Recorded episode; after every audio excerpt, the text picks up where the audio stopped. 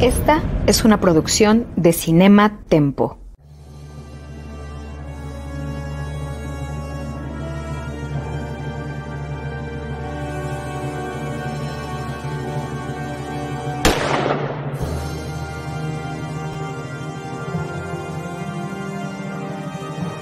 Desde 1962, solo un nombre ha definido la acción, la adrenalina y el espionaje en el cine. Esto es James Bond, una misión a la vez. Acompaña a Carlos Gómez Iniesta, Iván Morales y Charlie del Río en esta nueva y emocionante aventura en Cinema, Tempo y en Cine Premier. Comenzamos. James Bond, una misión a la vez. Yo soy Charlie del Río. Sean todos bienvenidos. Saludo a Carlos Gómez Iniesta y también a Iván Morales. ¿Cómo están? pues muy bien, muy, muy contento de, otra misión más eh, de James Bond, una misión a la vez y obviamente de compartirla con mis camaradas espías del MI6, Tocayazo e Iván Morales. Oye, ¿tu, ¿tu colección de Bond 50 siempre ha estado ahí o la acabas de poner? No, la, puse para propósitos del podcast. Se ve padre. muy bien hecho, Tocayo, muy bien hecho, muy discreto. Además, ahí calculaste muy bien que tu hombro no te tapara, si te hacías para adelante que quedara todavía visible, estupendo. Sí, pero no, por... Ah, no, no, estaba lo demás, pero, pero no, ya lo puse por ahí. no, gracias, gracias. Descubriste al Marshmallow Man. Ah, bueno, no, ese sí siempre ha estado. Ah, ese no lo había visto. Tenemos ¿Qué tal, que hablar de ellos también. Ah, sí. ¿Qué? ¿Me preguntaste algo a mí? Sí, que tú qué tal, Ivanovich. Ah, se cortó un poquito tu audio. Yo bien, estoy emocionado, eh, listísimo para hablar de, de, Spectre y este, que ya es la, la, última antesala, antes de, del, del, regreso de James Bond, que acaba de salir el nuevo tráiler. No sé si, no sé si tuvieron chance de ver el nuevo tráiler. Eh, me tocó en una función de prensa y cerré los ojos y, e hice ruidos para no escuchar ni verlo. No me gusta spoilearme viendo los trailers. Eh, fue un esfuerzo muy grande, muy ridículo de mi parte también. Entonces, bueno, pues ni hablar. También agradecemos la producción de Jaime Rosales. Eh, desapareció en este momento Carlos Gómez Iniesta. Yo espero que en cualquier momento vuelva. Y ahí está. Ahí lo tienen ustedes. Sabotaje, amigos. Hay sabotaje de Spectre, justamente. Sí, exacto. Oigan, pues estamos ante la cuarta película del personaje eh, de James Bond, interpretado por Daniel Craig, la segunda con el mismo director, Sam Mendes, y eh, de alguna manera, digo, ya sabemos que hay una quinta película, No Time to Die, que hasta donde sabemos, porque se iba a estrenar desde el año pasado, se estrenará en octubre de 2021. Si todo sigue como va ahorita y esperemos que no cambie. Septiembre 23. Septiembre. Ok, estaba yo pensando en México. En México será hasta octubre, ¿no sé si, Ivanovich? no que yo sepa, hasta donde sé es el 23 de septiembre, pero puedo estar equivocado. No, o puedo estar equivocado yo, pero sí sabía yo que era hasta octubre, esa fue la última información que yo tenía. E insisto, pues estas fechas han estado cambiando y modificándose. Esto significaría que estaríamos ante el actor que durante el mayor número de años ha interpretado al personaje, si contamos a partir, a partir de cada una, de, a partir de su primera película y a la fecha del estreno de la última. Eh, en el caso de Daniel Craig serían 15 años, desde el 2006 con el estreno de Casino Royale. El que más cerca quedaría. Si no contamos la no oficial. ¿Aún así? ¿Cómo que la no oficial? Eh, never Say Never. La, la cuando regresó Sean Connery. Eh, no, esa, esa, eh, eso, eso nos, nos, viene, nos viene a cambiar y a romper todo.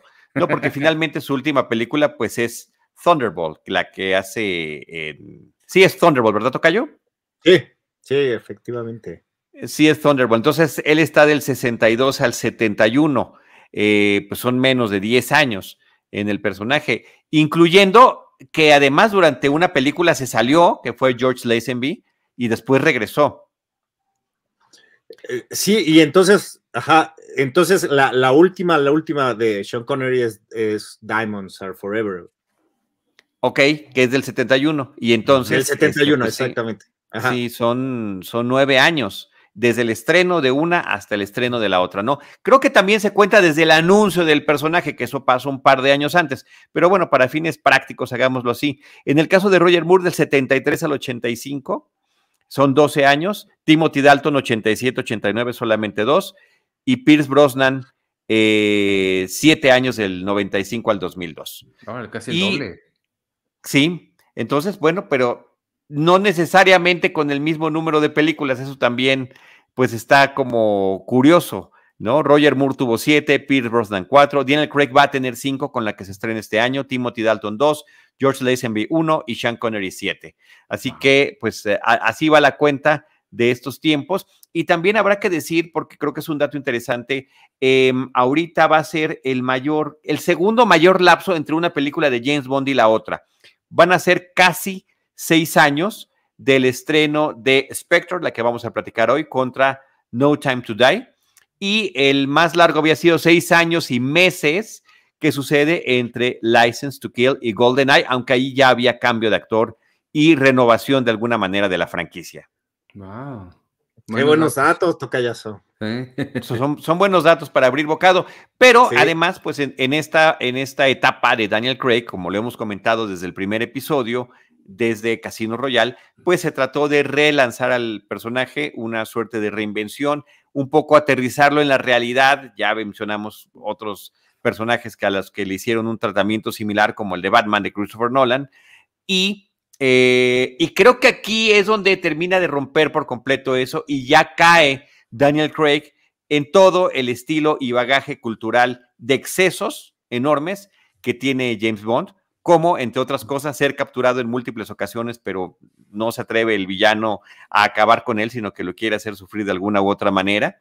Eh, y, ya tiene armado su equipo, ya está M en su lugar, ya está Money Penny, ya está Q, ya utiliza tanto los vehículos como los gadgets que le son proporcionados para fines de la misión. Y es una película que también es la película número 24 oficial de Eon Productions, que em, hace homenaje prácticamente a todas las cintas anteriores con una serie de guiños que los súper clavadísimos y seguramente mi tocayo que las tiene así extraordinariamente frescas porque se las echó una tras otro eh, en los tiempos muy recientes, pues vas descubriendo que, que sí hay una referencia prácticamente a todas las películas anteriores, lo cual puede ser un poco un distractor eh, de alguna forma. Pero siento yo, después de haberla visto nuevamente en, en para este podcast, que esta película ya estaba planeada para que fuera eh, la despedida de Daniel Craig en el personaje. Ah, oye, en, cuanto a los datos con los demás, nada más para regresar eso rápido, ¿en edades cómo, cómo, andan? ¿Sigue dentro del promedio o ya se salió? Ah, eso, eh, o sea, ¿de qué edad, de qué edad lo, lo interpretó cada uno? Eh, sí, va, va, variando mucho, porque eh, saben sus finales de los 20, por ejemplo, George Lazenby, que lo, tomó muy joven el personaje. Cuando Sean Connery deja el personaje, pues resulta que Roger Moore lo toma, pero Roger Moore era mayor que Sean Connery. O sea, sí hay una serie de disparidades allí en, en ese sentido. Ah, oh, interesante. Así está. Mira, ahí está, el, esta imagen que nos está poniendo James. Este 32 tenía eh, Sean Connery. 30 George Lazenby, aunque 29 desde que se hizo el anuncio. 46, no alcanzo a ver bien, necesitas especiales. Sí, 46. Eh, Roger Moore. Eh, y 41 Timothy Dalton. Pierce Brosnan 42 y 38 cuando empezó eh, este hombre, que es nuestro hombre del momento, nuestro eh, James Bond contemporáneo, eh, Daniel Craig, y ahorita tiene 52, ¿no? Muy bien. cuando, cuando terminó de filmar la última película. Qué interesante. Así que pues están, están, interesantes esos datillos que están por allí en torno a esto, pero no sé cómo vieron ese aspecto, que efectivamente pues no nada más es toda esta suma de referencias, no nada más es ponerle todos los elementos que habíamos conocido con las películas anteriores, inclusive es, esta película pues es la presentación formal del el nuevo actor que interpreta al gran villano de James Bond, que han sido muchos actores los que lo han interpretado, que eh, es Christoph Waltz haciendo una nueva versión de Ernst Stavro Blofeld. Eh, y aquí, pues a través de la historia que nos están contando, muy vinculada a la de Skyfall y a las, a las otras películas de Daniel Craig, pues se supone que siempre estuvo allí eh, vinculado de alguna manera, primero familiar y después profesional con el personaje de Bond, como para darle este, creo que muy forzado vínculo con el personaje principal. Sí, yo lo que, yo lo que sentí, la verdad, eh, em, digo, se salva muchísimo porque es Christoph Waltz y, y, pues él nada más con que diga dos oraciones ya impacta mucho, pero, pero sí, este, sí se siente un poquito como ahí el marvelazo de, ¿sabes? Viene un villano más y un villano más y un villano más y ahora sí este es el bueno y ahora sí este es el bueno, como que sí sentí un poquito y también la otra que, que lo relacioné con Marvel es eh, esta búsqueda de o sea, me imaginé una, una, sala llena de gente y cuando él dice su nombre, todo el mundo, ¿sabes? Como en Comic Con que se paran a aplaudir, como cuando claro. sale, no sé, el, el, Iron Man original o lo que sea, como estas referencias, como dices, muy forzadas. Se salva muchísimo porque creo que él es extraordinario, pero sí están ahí como muy, ay, ay, ay. Sí, sí, sí, no, raya mucho entre mm, la, el homenaje y la autoparodia, está así como que una rayita a una rayita de, de, convertirse en autoparodia. Porque prácticamente me... es, es, Gold Member, si se acuerdan. No, por supuesto que sí, por supuesto que sí, por supuesto que sí. Inclusive mm. tiene este tipo de escenas que podrían ser excesivas. Eh, cuando entra Bond a esta reunión ultra secreta de los, de los miembros de Spectre, es el famoso Members. salón de villanos, que lo habíamos visto en Thunderbolt, me parece, Tocayo, y te, me dirijo a ti porque, insisto, las tienes más, más eh, cercanas, donde hay un botón donde si alguien no lo hizo bien, se aprieta y, y muere. Cosa que Austin Powers lo recontra utilizó. Aquí está un poco más elegante, no hay un botón, pero pues sí hay una instrucción a un henchman ahí, ¿no? Que es este, este, este actor Bautista y que finalmente pues hace un, una muerte espectacular y silenciosa para uno de los miembros que estaban ahí en este salón de villanos, eh, esta eh, reunión magna de, este, de esta asociación de Spectre. Uh, bueno, hay, hay, muchas cosas, ¿no? Yo, yo, creo que primero, bueno, si hablamos del villano, pues sí, hable y de, de, de todos los James Bonds, hablemos entonces de, pues, el, el némesis número uno, ¿no? De, de, nuestro agente secreto, que ha aparecido en, en, seis películas antes de que descubriéramos que, fue, que es este personaje en esta, ¿no? Entonces, él tiene el, el récord de ser el, el enemigo que más veces ha aparecido con siete. Y recordemos también que en For Your Eyes Only lo maltrataron de una manera que también era de pena ajena, aventándolo a una chimenea cuando él estaba en silla de ruedas. Eh, pero eh, recordemos también que, que este personaje eh, es también como un maestro del disfraz o muy de acuerdo a los narcotraficantes mexicanos, eh, haciéndose cirugía, cambia de aspecto totalmente. Entonces, eh, eh, por, por, ese lado, yo me acuerdo cuando se estaba promocionando la película, eh, esto lo mantuvieron con, con sumo secreto. Entonces, eh, para mí, cuando se revela a, así, vaya, si ya lo sospechabas, para mí fue una, una cosa emocionante. Sí, tiene razón sí que de repente. Sí, ¿no? O sea, es como de, ah, como, como en Scooby-Doo cuando le quitan la máscara, ¿no? Es, ah, es este güey. Y me acuerdo también que teníamos todos, la, también ahorita que hablabas de Dave, Bautista, este, eh, que todos decían que era el nuevo Mandíbulas. Entonces, de repente, eh, eh, bueno, pues por sus proporciones, obviamente, ¿no? Entonces, uh -huh. de repente, el pensar eh, que, que, que, iba a aparecer un nuevo Mandíbulas, que para mí es uno de los enemigos de los mejores, creo que es el que más me gusta, este, pues eh, ese juego creo que lo hicieron muy bien, Um, y, y, y, creo que jugaron muy bien desde la presentación de, de Bloodfeld, ¿no? Eh, eh, las primeras dos películas no lo vemos. Las primeras películas es eh, un poquito como, perdón por tanta referencia, pero es un poquito como Nani de los Muppet Babies, ¿no? O sea, nada más salen wow. sus zapatitos, nada más sale aquí, sale, sale, la cámara al hombro, eh, y aquí el gato, que está acariciando el gato, se ve que está acariciando el gato.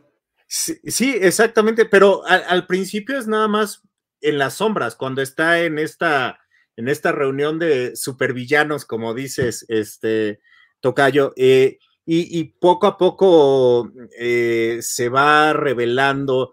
Eh, bueno, no, más bien la primera, primera vez que lo vemos en esta película es en el funeral del, italiano que, que, murió en México. Y a mí se me hace muy simbólico porque voltea así y, recordemos que él tiene una onda con sentirse eh, apreciado.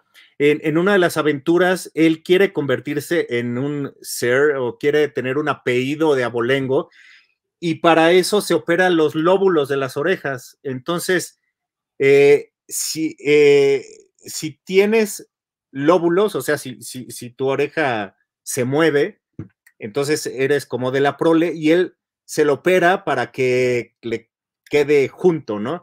Entonces, eh, el, ver eso es como, también como lo decías, Tocayo, uno de los primeros tributos que podemos tener y una de las primeras claves de que, pues, este va a ser el enemigo número uno de, de James Bond y que va a aparecer en una nueva, en una nueva versión de, él mismo, ¿no? Eh, y, creo que la película se la pasa jugando con eso todo el tiempo y es bien, bien interesante estarlo cachando. Así es. Ivanovich, no sé si quieres hacer un pequeño resumen así súper breve de, lo que trata la película. Eh, no. Nada más para dar contexto. no, no, no, no, y ya, vámonos. Este, sí, pues eh, eh, eh, Previously. Pues, es que no, sé ni por dónde empezar porque sí van muy unidas de, las dos. Básicamente de, lo que, de, lo que se trata es eh, James Bond recibe el tip de que hay una persona a quien tiene que, tiene, que ir a buscar, el Mr. White, este lo, lo, encuentra, se suicida y le dice la clave de la otra persona a quien estás buscando, la tiene mi hija, encuéntrala a ella se va a buscar a su hija como trotamundos a un, lugar espectacular en la nieve, que está bien padre toda esta secuencia. Este, la encuentra, es esta muchacha, ¿cómo se llama? Eh, Lea Sedux. Lea Sedux. Este, ella resulta ser su nueva enamorada, que además la, rapidez con la que se enamoran sí es muy de James Bond clásico. Totalmente. Eh, y, y, bueno, de ahí se desata toda la aventura que eventualmente lo llegará a descubrir quién es la persona que ha estado detrás de todo lo que ha vivido el personaje en, rostro de Daniel Craig. Incluso le muestra literalmente las fotos de la gente a quien él se ha este, enfrentado y que ha muerto como, como recapitulación también. Y pues al final nos encontramos con este nuevo Blofeld y, y pues le gana Ahora, lo interesante es justamente cómo subraya muchísimo esta película que todas las estaban conectadas, que siempre ha estado en la misma eh, eh, institución criminal, con este grupo criminal que se llama Spectre, que finalmente el nombre se revela en esta película, que el gran líder de esta, de esta asociación es justamente Ernst Stavro Blofeld, que de alguna manera había sido su medio hermano adoptivo, eh, o su hermano adoptivo, de acuerdo a lo que nos narran en la historia, y que termina teniendo un maquillaje muy similar al de uno de los Blofels, creo que de los más clásicos, que es el que interpretó Donald Pleasence, eh, que justamente tiene el ojo blanco y que tiene esta cicatriz. Aquí vemos cómo obtiene la cicatriz y de qué manera, insisto, se va convirtiendo, al igual como vimos el proceso de Bond, al que eh, eventualmente conoceremos. Inclusive, no sé si notaron, ahí está este, qué este buena, que está metiendo ahí. Y, está metiendo Jaime. Ponle a Doctor Evil ahí, por favor. Sí, pues de ahí, de ahí viene justamente, ¿no? Inclusive el propio traje que venía desde Doctor No, este tipo de traje, y que usa aquí este, también, ¿no? Este, sí, que aquí, también lo tienes, es otro de esos guiños que está teniendo la película. Entonces me parece que... Qué mala pues onda que digas guiño cuando tiene así el ojo, pero Ok, allá tú. Oigan, no vamos a, de, plano, no vamos a decir nada de la canción porque está tan fea que ni vamos a mencionarla. Mira, a mí yo ya lo dije la vez pasada, eh, no me gusta. Eh, también me cae gorda la anécdota de que la escribió en cuatro minutos y que, y que tarda más en cantarla de lo que se tardó en componerla.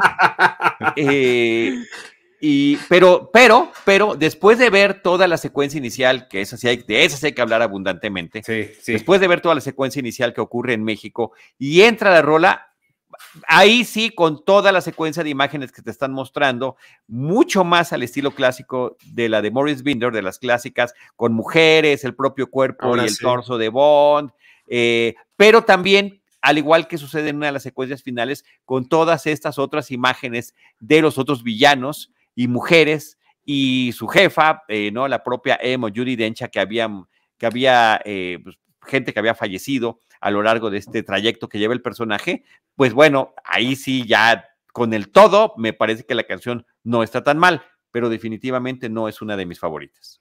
Sí, yo, yo estoy de acuerdo como canción. eh, ¿Cómo se llama el, el, el cuate? Este. Sam Smith. Ah, sí, él. Este, no, nada más lo, lo quería nombrar. pero este, no, yo, yo estoy de acuerdo, ¿eh? No, no me gusta, eh, pero funciona como videoclip. O sea, ya cuando, cuando lo ves en la, en la intro y como dices, Tocayo, sí, aquí ya volvemos a ver esta presencia femenina, estas siluetas. Y lo que me encanta de esta y que sí puede llegar a ser de mis favoritas es la presencia de, del pulpo, que es icónico de la organización Spectre y que justamente ahí en uno de los recuadros que nos está poniendo James, me recordó a esta película de Amate Escalante, que es La región salvaje, este, que no sé si la habrán visto o no. eh, Sí, sí, sí, yo sí la vi. No, no, no, cuando la construyeron esta, Ah, ya. esta secuencia, porque eh, eh, me, me remite mucho a eso, pero independientemente, es, es, es muy bonito o, o me gusta este mensaje de, de, de hay, hay una cabeza y los tentáculos han llegado a prácticamente todas partes, que es un diálogo que le dice Mr. White, ¿no? Este, eh, nuestra organización está ahorita, está cenando con tu hijo, está, este, eh, duerme contigo, o sea, estamos en todas partes, ¿no? Y eso creo que lo refleja muy bien, además de, de contar la, la, la- un poco de la historia génesis de James Bond. Ah, miren, y ahorita también, aquí con el logo también es interesante, ¿por qué habrá evolucionado el símbolo a siete tentáculos y no ocho como es originalmente? Sí. Yo- eh, eh, no, no sé, o sea, yo creo que debe de haber una explicación en la siguiente película, porque uno, porque en algún momento cada tentáculo es la es uno de los enemigos que ha matado eh, James Bond, entonces eh, en algún momento deben de, de decirlo, pero Yo lo que me imaginé es que el octavo eh, tentáculo está atrás del que vemos así en primer plano, entonces que no está tapando. bueno, puede y ser. que, y que ser. por eso no se ve, porque pues sí tiene ocho en las imágenes de toda la secuencia inicial. O sea, sí es un pulpo, digo, monstruoso, extraño, octopus. peculiar, pero, pero al final sí son ocho, sí es pulpo. Exacto, sí, Sí. es octopus, sí son, o- sí son ocho los tentáculos que tiene. Aquí, bueno, con este logo que parece peine, pues sí, pues, efectivamente. Sí, sí, pu- puede, puede ser también para picar aceitunas. También, Yo, también. yo pensé que era una decisión estética para tener tres y tres y uno largote en el centro. Ok. Fíjate, No, solo sí. no lo cuestionaste, sino que lo justificaste. Sí, no, yo dije, un diseñador dijo, oye, pero se ve más bonito así. Y Sam Mendes dijo, ah, Claro. órale. Sí, y luego eh, uno le quiere buscar. o- ahora sí que ocho, ocho pies al octopus, ¿no? Y también había, había una, una muy interesante Mira, qué em, bonito. em, em, imagen que utilizaron en la promoción de la película desde el primer teaser, que era eh, como un balazo en un vidrio, eh, el hoyito formaba el pulpo. Y eso me Sí. parece, y en los primeros teasers así, así se mostraba. Y, y que eso se queda, Tocayazo, al final cuando eh, es, los divide un vidrio a, a- a los dos, eh, está esa imagen. Y, y, o sea, obviamente el- Claro. lo tienes que pausar, pero, pero está. Sí, ahí está, padre. ahí, mira, casualmente Jaime la encontró, es increíble. No manches, es un crack este Jaime, ya lo Sí, tiene está, todo. está- está cañón. Está cañón. Oigan, pues vamos con el tema de la secuencia inicial, eh, filmada en México. Yo acabo de volver a ver la película en Blu-ray. eh, bueno, creo que es la primera vez que la veo en Blu-ray eh, Spectre, lo acabo de comprar porque además todavía no venía, no existía cuando estaba la caja esta que está presumiendo mi tocayo, que yo también tengo, y, y creo que Ivanovich es la misma que tiene, No, yo del tengo 50 esta. aniversario. Ah, ok. Ah, mira. Sí, Pero esa, trae, trae todas. Trae ¿Hasta todas dónde a- llega? hasta Spectre.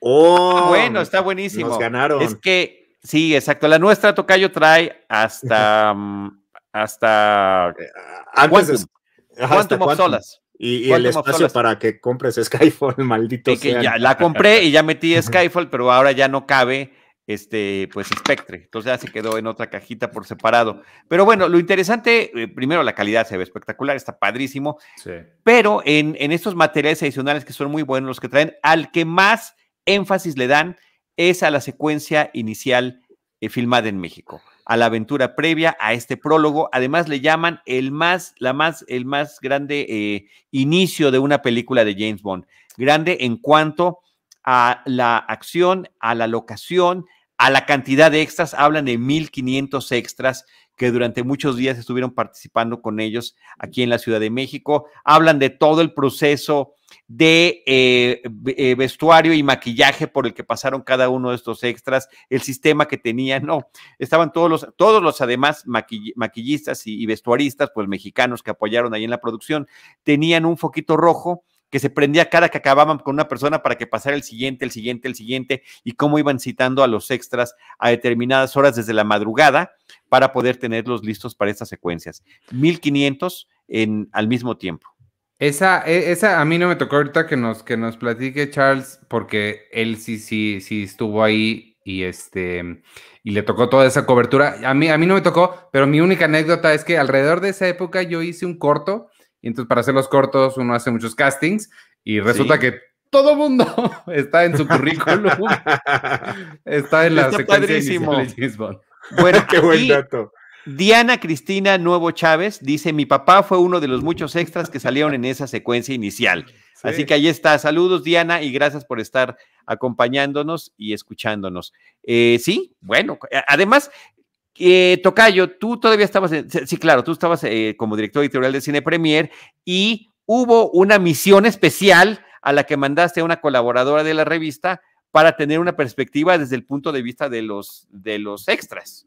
Sí, exactamente. Este, desde que dieron el, el anuncio, este, pues e- esa, esa fue su, su misión eh, de Fer, eh, eh, Fernanda. Y, me acuerdo que, bueno, primero no aceptaron a todo el mundo, a ella por fortuna eh, la aceptaron y nos eh, hizo una, una crónica muy buena de, de lo que tuvo que pasar para haber estado ahí. Eh, y, eran, eran llamados a las 3 o 4 de la mañana en el centro, eh, en Tlatelolco, es- es- no me acuerdo, es, es un centro de espectáculos en Tlatelolco. Y sí, efectivamente, ahí, eh, de acuerdo a tu complexión y de acuerdo eh, a, a- también a algunas de tus habilidades, pues te daban el, eh, podías ser una Catrina, podría ser eh, eh, gente como nada más viendo el, el, este, el parade. eh, y, y sí estuvo varios días, eh, o sea, esa semana no estuvo eh, en la redacción, pero estuvo filmando esta, esta secuencia que además ahora digo, híjole, hubiera yo también hecho casting. En ese momento como que, como que digo, eh, luego uno le da como mucho peso al cierre y es como lo que gobierna un poquito tu vida, pero eh, ahorita que, que veo digo, órale, o sea, pudimos haber estado todo el equipo ahí quizá y, y hubiera sido una, una gran experiencia. Eh, y sí, efectivamente, como, como dice Iván, eh, pues todo mundo estaba ahí, todo, todo mundo, imagínate, 1500 personas, eh, pues tratando de, de, robarse un poquito de, eh, de, inmortalidad que te puede dar James Bond, ¿no? Este, incluso aunque no, aunque no salgas.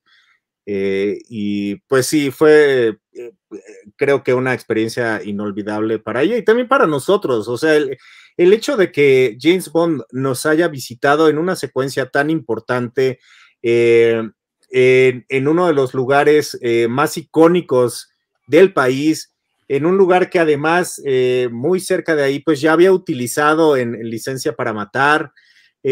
Por, por, muchos lados es, es, muy, muy icónico, ¿no? obviamente, pues uno que ya, uno que vive en México sabe que, bueno, estuvo caminando por, empieza la, la, la secuencia en Tacuba, y luego se mete a un hotel que está a tres cuadras de ahí y luego regresa, eh, o sea, pero creo que el montaje que hicieron, la verdad, para hacer un plano secuencia con tantos extras, eh, al menos hay que reconocerle eso a, Sam Mendes y creo que es un preámbulo que pudo explotar al full con su película 1914. Eh, y, y, también es muy bonito ver que hubo actores mexicanos, pero fue feo ver que duraron tampoco en la pantalla, ¿no? Eh, yo, yo de repente quisiera hasta poner trivia así, eh, si llegaron a ver a Tenoch Huerta realmente durante la secuencia. Sí, en el elevador. Se supone que está, está ahí en el elevador, ¿no? Este, coqueteando con otra, con otra chava en el elevador del Gran Hotel de la Ciudad de México, que es a donde entran. Exactamente. Y bueno, y Stephanie Sigman, que eh, la verdad, eh, eh, híjole, la, la, publicitaron como si hubiera sido realmente una chica Bond, pero la verdad es que creo que creo que no, no, no, debería llegar a ese título, ¿no? Este, Es como es como si dijéramos que la chava que está con Daniel Craig en la película pasada cuando se está escondiendo y está acostado ahí en la cama y hay una chica ahí a su lado. o sea, y ya, ¿no? eso es todo lo que hizo esa, esta chava. Aquí Stephanie Sigman, eh, bueno, nos las vendieron a todos como, hey, sí, la mexicana, bla. Y la verdad es que creo que su participación es, eh, e, es bonita, pero es muy fugaz y, y realmente no tiene un, un impacto en la, en la historia. Y más cuando pues estamos tratando de posicionar a las mujeres, eh, o, ya venían varias mujeres poderosas atrás de, ella en esta nueva eh, interpretación de, James Bond. Entonces, pues bueno, e, eso, eso me sabe un poquito mal, pero la secuencia, la destrucción del, teatro, es el Teatro Alameda, no, es el, el Frufru. Eh, y luego toda la, secuencia en el Zócalo me, gusta. Sí hay algunas partes de, eh, eh, del helicóptero que se ven un poco falsas, impuestas, porque recordemos que eso lo hicieron en Palenque y ya nada más lo, lo juntaron. Obviamente, pues hacer estas piruetas en un zócalo lleno, pues eh, iba a ser muy peligroso. Pero incluso eso nos tocó a nosotros eh, verlo en el, en el set de filmación desde uno de, justamente desde el Gran Hotel, y, y sí era impactante, pero al mismo, o sea, algunas de las piruetas, pero sí lo único que había era esta gran eh, calaveras, que es como la imagen central, y, nada más el helicóptero y, fue muy bonito también ver que éramos el centro fílmico del universo James Bond, en el que llegaron nuestros colegas de prácticamente todas partes del mundo, no solamente en el crew, sino también eh, periodistas, este, pues que bueno, ya después eh, pues logramos verlos, no solamente en el rodaje, sino también en la premier. Sí, a, mí me tocó acercarme desde fuera, desde donde cualquier persona se podía acercar hasta el límite a donde llegaba la filmación. Y esta fotografía, si nos regresas la foto, eh, Jaime, eh, por favor, la fotografía donde estamos viendo este gran desfile, pues iba y venía porque lo regresaban y lo echaban para adelante conforme estaban haciendo esta filmación. Y ya después, cuando vimos la película, mucho tiempo después, que además hubo esta gran premier en México, en el Auditorio Nacional, súper gran premier, eh, pues ya veíamos que era este plano secuencia. Y también, bueno, efectivamente fugaz Stephanie Sigman en esta participación, pero es la que va de la mano con James Bond durante todo este recorrido que está haciendo en esa calle llena con ese desfile. Eh, y además decir que el desfile se convirtió en una tradición que no existía, se convirtió en parte de lo que ahora se continúa haciendo en la Ciudad de México, en esta mezcla de eh, fantasía y realidad, es decir, sí festejamos y celebramos el Día de Muertos, sí la gente se disfraza y se viste así, sí están las Catrinas, sí están las calaveras, pero pues no hacíamos desfiles y ahora ya es un desfile que pues estuvo incorporando en los años posteriores, inclusive al año siguiente inmediato, después de, de, haberse estrenado la película. Que creo que era parte de la estrategia del gobierno de Miguel Ángel Mancera, quien era el, el eh, que era gobernador de la ciudad. Jefe de gobierno. jefe de gobierno de la ciudad que eh, a través del, del, ahora sí, del soft power que, que te puede dar las, las, películas, pues buscó que eh, se promocionaran, eh, que, que, promocionaran la ciudad a través de ellas, ¿no? Este, poco después este, se filmó Godzilla 2, este, también esta serie de los hermanos Wachowski, ¿cómo se llama? Um, Sense8. Esa, mira, gracias, gracias, Ivanson. Este, y, bueno, eh, obviamente fue controversia, obviamente muchos se quejaron de que le cerraron sus locales por mucho tiempo, pero creo que a la postre es bien bonito eh, ver eh, tu ciudad como parte de, la historia de, la película, ¿no? Porque pudieron haberlo hecho en cualquier otro lugar y de todas maneras iba a tener, iba a correr la historia, ¿no? Pero verla y verla así como la imagen que nos está poniendo James, eh, ahora, sí, también creo que es controversial este, este filtro ámbar, ¿no? De cuando están en, en ciudades, en, pues no sé, países del tercer mundo, ¿no? Este, porque sí, es, es, muy claro, ¿no? Es muy claro cómo cambia de ámbar a, pues, colores más fríos, ¿no? Miren nada más. Pero, pero bueno, eh, vaya, uno puede hacer controversia o uno puede disfrutarlo y creo que después vale la pena disfrutarlo. Ivanovich. Sí, muy de acuerdo.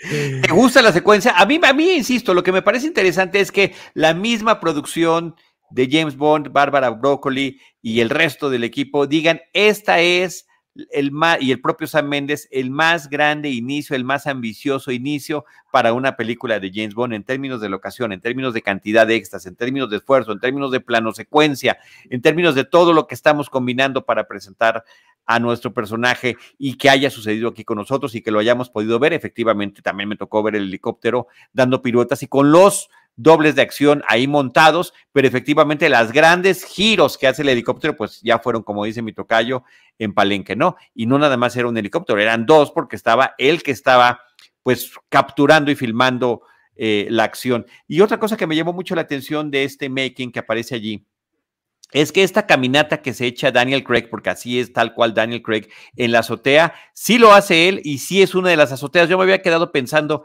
que fuera el ah. clásico eh, fondo verde, pues para protegerlo y demás, muy el estilo. Sin, sin tanta carrera que hace Tom Cruise, que le gusta hacer lo más que puede, pero esos brinquitos aparentemente inocentes que se está echando y esta caminata en, en, en, una pues pequeña repisa es, es interesante.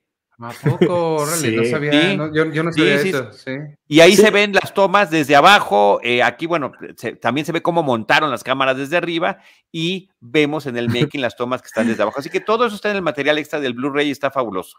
Sí, y, lo único que eh, es que es, un gran trabajo en serio de, de, producción eh, y las grandes grúas. es gran foto, James, porque para subir esa grúa a los edificios eh, y para que no corrieran tanto peligro, eh, tampoco un camarógrafo ahí, eh, los pasitos que dice el tocayo. Y, luego, cuando se cae el edificio, esa parte lo, hicieron en, en, Inglaterra. Entonces, de repente, unir todo eso, y por cierto, siento una especial satisfacción, no sé ustedes, pero que el edificio haya caído en la antigua sede del Senado. De alguna manera me, gustó. Fue, creo que lo que más le agradecí a James Bond. sin, que lo haya hecho a propósito, además. Además, sí, él se le vino encima, ¿no? Nada más.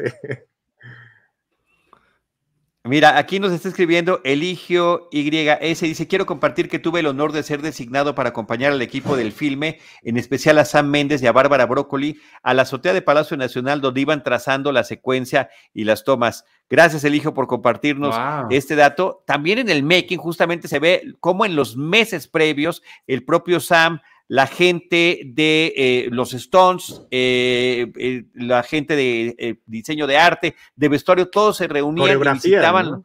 Coreografía también, la coordinación con todos los equipos mexicanos de artistas, de coreógrafos, de maquillistas, de peinadoras y demás. me parece que es, sí, efectivamente es un esfuerzo muy grande, que no sé qué tanto se distinga de otras secuencias ya después de ver, o sea, es un trabajo brutal, se nota o no se nota al terminar eh, de ver la secuencia, o sea, queda entre las mejores inicios de James Bond, creo que esa sería la pregunta. Sí, yo creo que definitivamente sí. Sí, yo... yo o, es el cariño que, le tenemos porque sea México. También, pero por ejemplo, estoy pensando en esta secuencia que comienza, no sé si es Italia o España, donde hay una carrera de caballos, pero eh, en, en esa que me parece que es, eh, que es, es, Quantum. Bueno, no sé, ya me recordarán más adelante. Es Quantum, es Quantum, sí. Es Quantum, ok.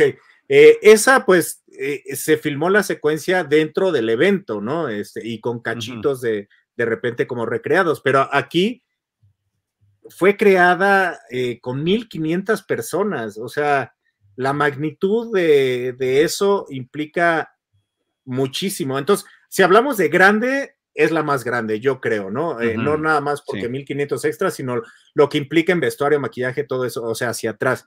Eh, si es la mejor, ah, no sé, no estoy tan seguro, pero creo que sí entra entre las mejores, eso sí. Sí, sí, yo estoy de acuerdo. También, no, no la mejor por su impacto de la historia, pero sí me parece que es de las mejores, de las mejor logradas, sin duda, y sí me parece profundamente emocionante, ¿no? Cómo están además los cambios. Mira estas fotos qué interesantes que nos está poniendo, compartiendo Jaime aquí, de lo que se montaba para justamente poder tener todo el camino que, que haría la grúa siguiendo al personaje, nada más para esa pequeña caminata que estaba haciendo, independientemente de todo lo demás que tenía que ocurrir con los eh, miles, 1500 extras que estaban por allí. Así que bueno, pues me parece que sí, es una gran secuencia, es un gran inicio de la película. Además, también tiene, es como de los clásicos porque finalmente Bond es exitoso al final de ella, cosa que ya habíamos visto que hay varias películas donde no necesariamente sucede, sucede así, particularmente la pasada. Skyfall, que significa una suerte de muerte y renacimiento del personaje. Eh, si bien no muere literalmente, pues prácticamente sí, de manera simbólica, hasta obituario le, le prepara M en ese momento todavía Judy Dench para tratar de despedirlo a este agente secreto que había tenido. Así que bueno, esa parte me parece, me parece que está muy bien lograda y que eh, esta película la siento, a pesar de que está tan vinculada a las demás como hemos mencionado, pero sí siento que vamos saltando de secuencia en secuencia para tener alguna cuestión espectacular y poder cumplir y poner las palomitas. No, la carrera de coches, eh, eh, hacer que sea en una ciudad, en, la ciudad de Roma, en la madrugada, para que no hubiera coches, pues fue algo que se les antojaba hacer, que poder además mostrar este nuevo Aston Martin haciendo piruetas extraordinarias con el jaguar que lo está persiguiendo y este personaje silencioso, decías tú, la comparación con Joss sí, no nada más por el, no tan grande como él, eh, pero eh, sí por ser un hombre voluminoso y silencioso, ¿no? Son personajes que no hablan, ¿no? En este caso aquí descubrimos que al final tiene una sola palabra de despedida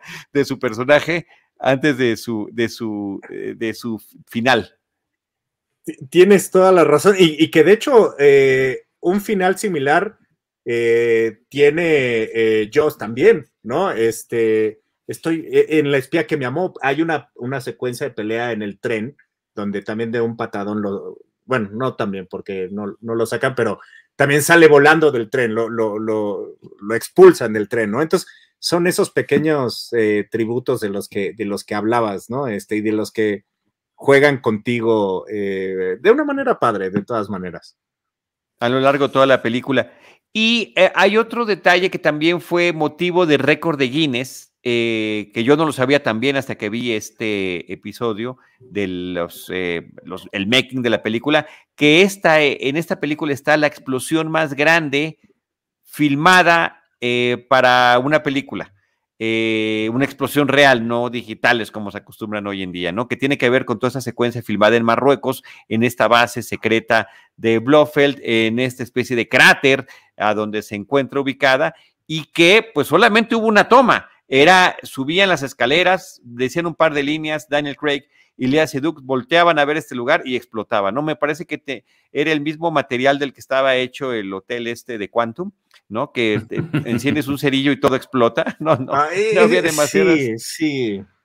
Sí. No, e- Eso es ah, ah, un poquito feo. Eh, ah, ah, ah, mira, ah, y, otra de las incoherencias antes de, de- de que olvidemos lo de los coches. A ver, le dicen este, a, a- a- a James Bond, le dicen, tienes 48 horas para no, que no te rastreemos, ¿no?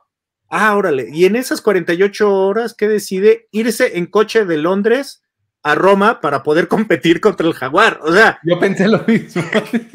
¿Por qué ¿Por se fue qué? manejando?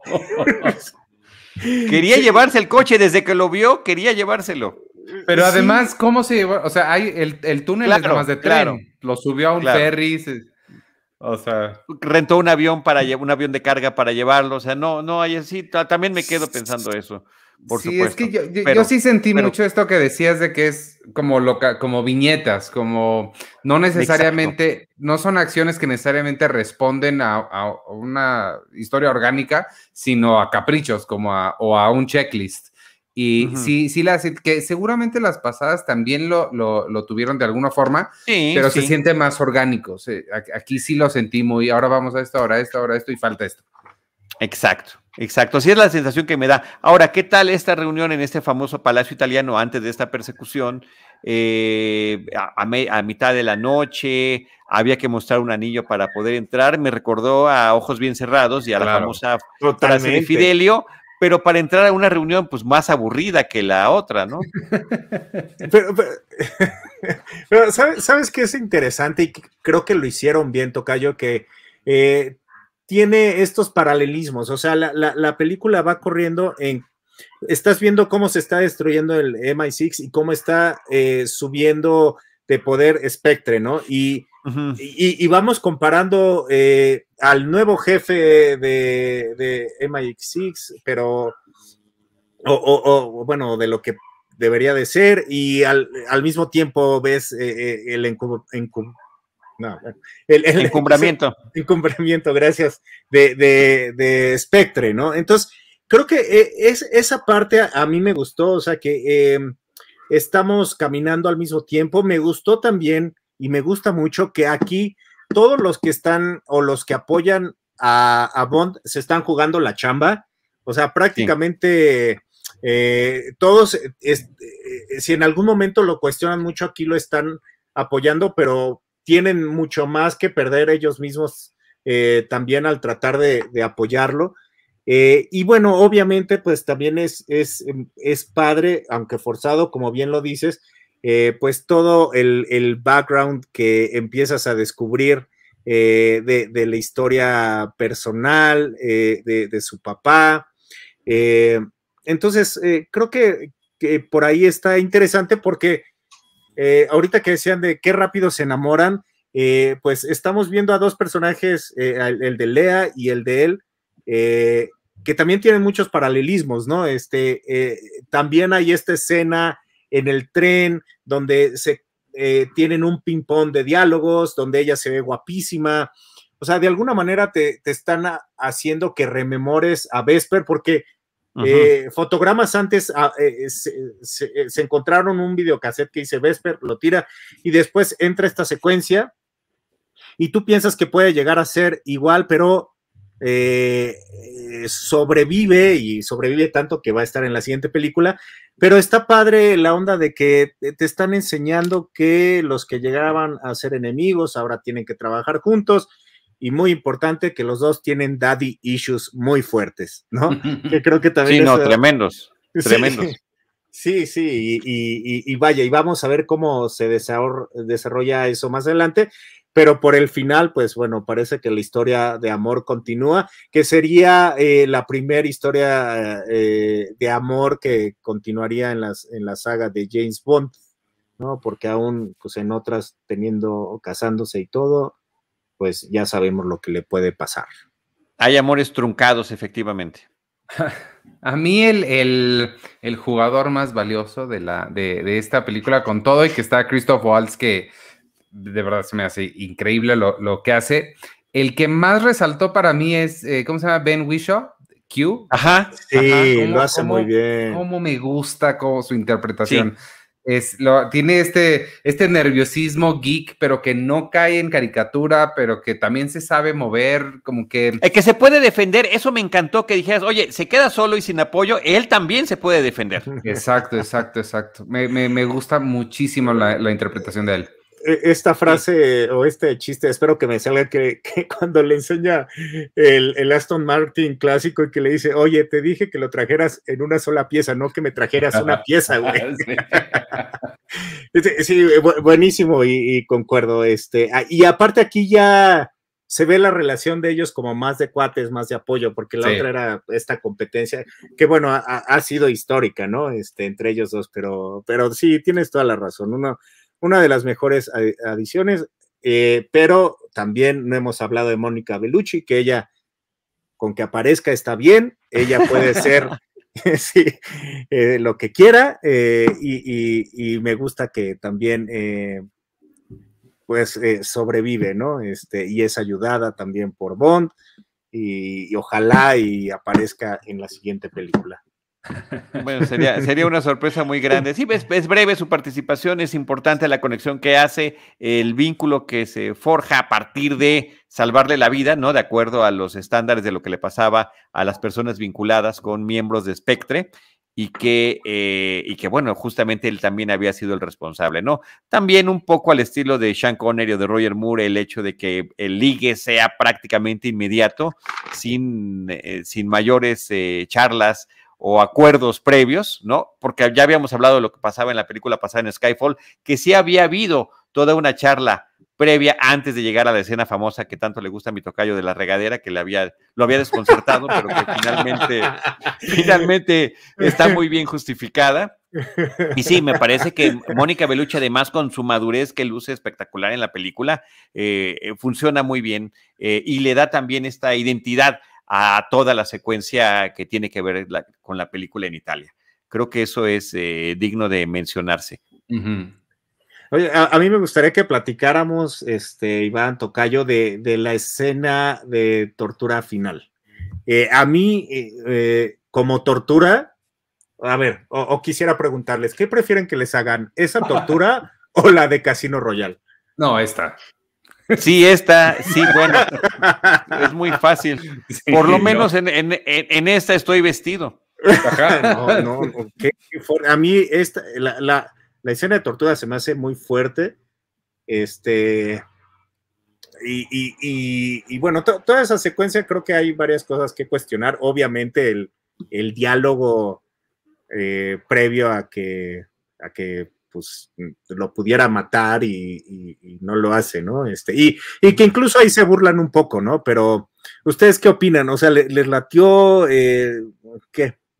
Yo creo que se suma, se suma a esta serie de homenajes. Eh, nos recuerda muchísimo lo que pasa en Goldfinger, cuando tiene justamente a Sean Connery como Bond amarrado y empieza el rayo láser lentamente acercándose justamente además a su entrepierna, ¿no? Y que le dice, ¿Do you expect me to talk? No, Mr. Bond, I expect you to die, ¿no? Espera que no, hable. Pero, no, lo que, lo que estoy esperando es que usted muera. Pues sí, pero, pero aquí sí le hacen daño, güey. ¿no? Aquí, aquí sí, sí, le hacen daño, claro, hijo. porque bueno, han pasado más de 40 años, claro. Tendría que, que, pasar algo más impactante. ¿Cuál era el, el me, me, me, perdí o no, o no me acuerdo, cuál era el propósito de, de taladrarle la cabeza? El, el, primer taladro creo que era únicamente de dolor, el segundo era para que se olvidara de las personas que había conocido, que estaba ubicado Cierto, en determinado punto en particular, para que supiera, mira, va a morir, eh, era, era además una tortura más para ella que para él, va a morir sin saber quién eres. Sí, sí, sí, ya. No, y que después le de esa, muy... después de esa larguísima relación que habían tenido, ¿no? bueno, hay, hay amor a primera vista, Tocayo. Y bueno, sí, y además sí, si es Lea, pues creo que también no es, no es, difícil, pero, pero creo que aquí también está padre cuando le dice, eh, prefiero morir a seguir oyéndote hablar, güey. O sea, ya mátame. ¿no? Ahora, lo que no, no me encantó es justamente cómo se salva de eso, ¿no? Lo del reloj y que lo avienta. O sea, no, no. O sea, pues si, si, si estás ahí, te das cuenta que están haciendo algo, ¿no? O sea, eh, pero, pero bueno, y obviamente, y, y, eh, y subrayo lo que dice Tocayo, solo le da un balazo a una a un tubo de, de pues no sé, supongo que, que no sé qué contiene. De, algún, gas, combustible, De algún combustible, claro. Y con eso hizo la explosión récord en la historia de la explosión Después es que viene otra película, eso es lo que vamos a ver en No Time to Die, es de cómo se robaron los planos de esta base y había un espía rebelde que puso esa falla ah, en el conducto de gas. Buenísimo. la precuela de la precuela. Rogue One. Rogue 007. cierto, cierto. Y, y, luego tenemos como pues todavía un final más allá, ¿no? Que es toda la parte del secuestro y de, de M y cuando llegan otra vez a lo que era eh, los headquarters de MI6, que, que, está padre otro paralelismo, ¿no? Así, ah, tú me destruiste mi base de Spectre, bueno, pues yo voy a, a dinamitar, bueno, ahora sí voy a terminar con la tuya. Eh, y, la, la, vamos a tumbar, que, ese es el tipo de cosas que me gustan, como esta, esta relación de espejo, pero lo que me cayó gordo y es otra cosa de la, de, que no me gusta es, a ver, ¿por qué Bloodfield eh, se toma el tiempo de pintar un graffiti de James Bond por aquí y luego eh, eh, cuando va apareciendo estos donde es tiro al blanco, recortaron, o sea, como que me imaginé ese güey recortando las caritas y pegándolas, y luego, o sea, de cada uno de los secuaces, o sea, es un edificio que está em, prácticamente en ruinas y hay luz y hay energía eléctrica y pusieron no sé, no, ah, ah, eso, eso ah, yo lo que me imaginé es cómo iba llevando los hilitos de un lado a otro, porque ya ves que hay muchos hilos también que está poniendo. exacto, exacto. esos son el tipo de cosas que empieza a hacer el, James Bond que no queremos que, sea. Pero, pero otra vez, eh, o sea, la película me gusta mucho. Em, o sea, eh, le perdono esas cosas por el bien de la historia y por el bien de continuar. Eh, como que hay cosas que no le creo, no, no, le quiero creer, pero, pero me, me, gusta. Me, funciona como película clásica de James Bond, que es a lo que estaban llegando. Pues eh, pero no funciona en términos de lo que nos habían prometido con el, el arranque de este nuevo James Bond. Lo dijiste. Me parece que pasa igualito que con el Batman de Christopher Nolan. La película 1 y la 2 van en un mismo sentido y de repente en la 3, ¡pa! Se vuelve la tapa de los sesos ya para tratar para tratar de meter todo. Oigan, se nos está acabando el tiempo para este programa. Em, creo que nos quedamos con cosas pendientes que podremos retomar, si les parece bien, en el siguiente. Eh, sobre todo, ¿saben qué? Les propongo esto, que sigamos hablando, que sigamos cerrando sobre Spectre en nuestro próximo episodio y demos ya la pauta de lo que nos propuso nuestro tocayo en las reuniones previas a estos episodios, que es empezar a platicar en cada episodio brevemente de lo que esperamos con No Time to Die y de qué manera va a comentar, porque creo que sí quedaron cosas ahorita pendientes, incluyendo el Rolls Royce de Goldfinger, que es el que los va a recoger a la estación de trenes, a la microestación de trenes, ahí en Marruecos para llegar a la base secreta a mitad del desierto en forma de cráter. Ok. Nada sospechosa. Y de, oh, y, de Marruecos, a mí me gusta mucho, me gusta mucho ese ambiente, no sé, quiero ver como, como que me recuerda como Casablancoso y se me antoja ver una vamos a, vamos a, si les parece bien y si nos lo permite también nuestro productor Jaime Rosales, regresamos con Spectre para el próximo episodio y ya, al que sigue, ya arrancamos otra vez desde el número uno de las películas de Sean Connery y podemos seguir así en adelante. Dice Jaime, pues ya que. Y gracias, Jaime. Vamos a tomar eso como una afirmación. Muchísimas gracias, Tocayo. Muchísimas gracias, Ivanovich. Gracias y, eh, me, emociona mucho, me emociona mucho ya volver a arrancar, ver por primera vez Doctor No y todas las demás. Este, y sí, gracias, eh, adiós. Ahí hay un mensaje de Gabriel Irán eh, Ivanovich que dice, los extrañamos en el cine premier de la semana, Ivanovich. Ah, ah, ah, ahí vamos, si me das cinco minutos, este, ahorita empezamos con ese. perfecto, perfecto. Muy bien, Tocayo, mil gracias. Gracias, gracias a, ustedes y me emociona mucho que hemos tenido más interacción con nuestros eh, podescuchas eh, en nuestro chat y se siente bien bonito. Eh, Así es. Gracias amigos y nos vemos en la próxima misión.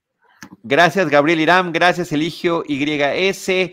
Gracias, Nitzia Morgado. Gracias, Diana Cristina Nuevo Chávez. E Erika Speitia y Kike Búho. De verdad que muchísimas gracias. Estamos en contacto. Los esperamos en la próxima emisión de James Bond. James Bond, una misión a la vez.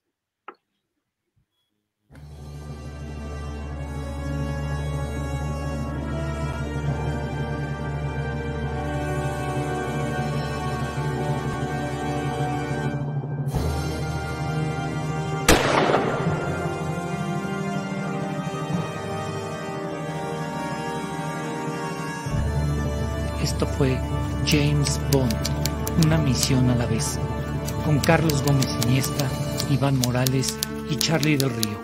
Una emocionante aventura sobre el agente 007 en Cinema Tempo y en Cine Premier. Producción y realización RH Media.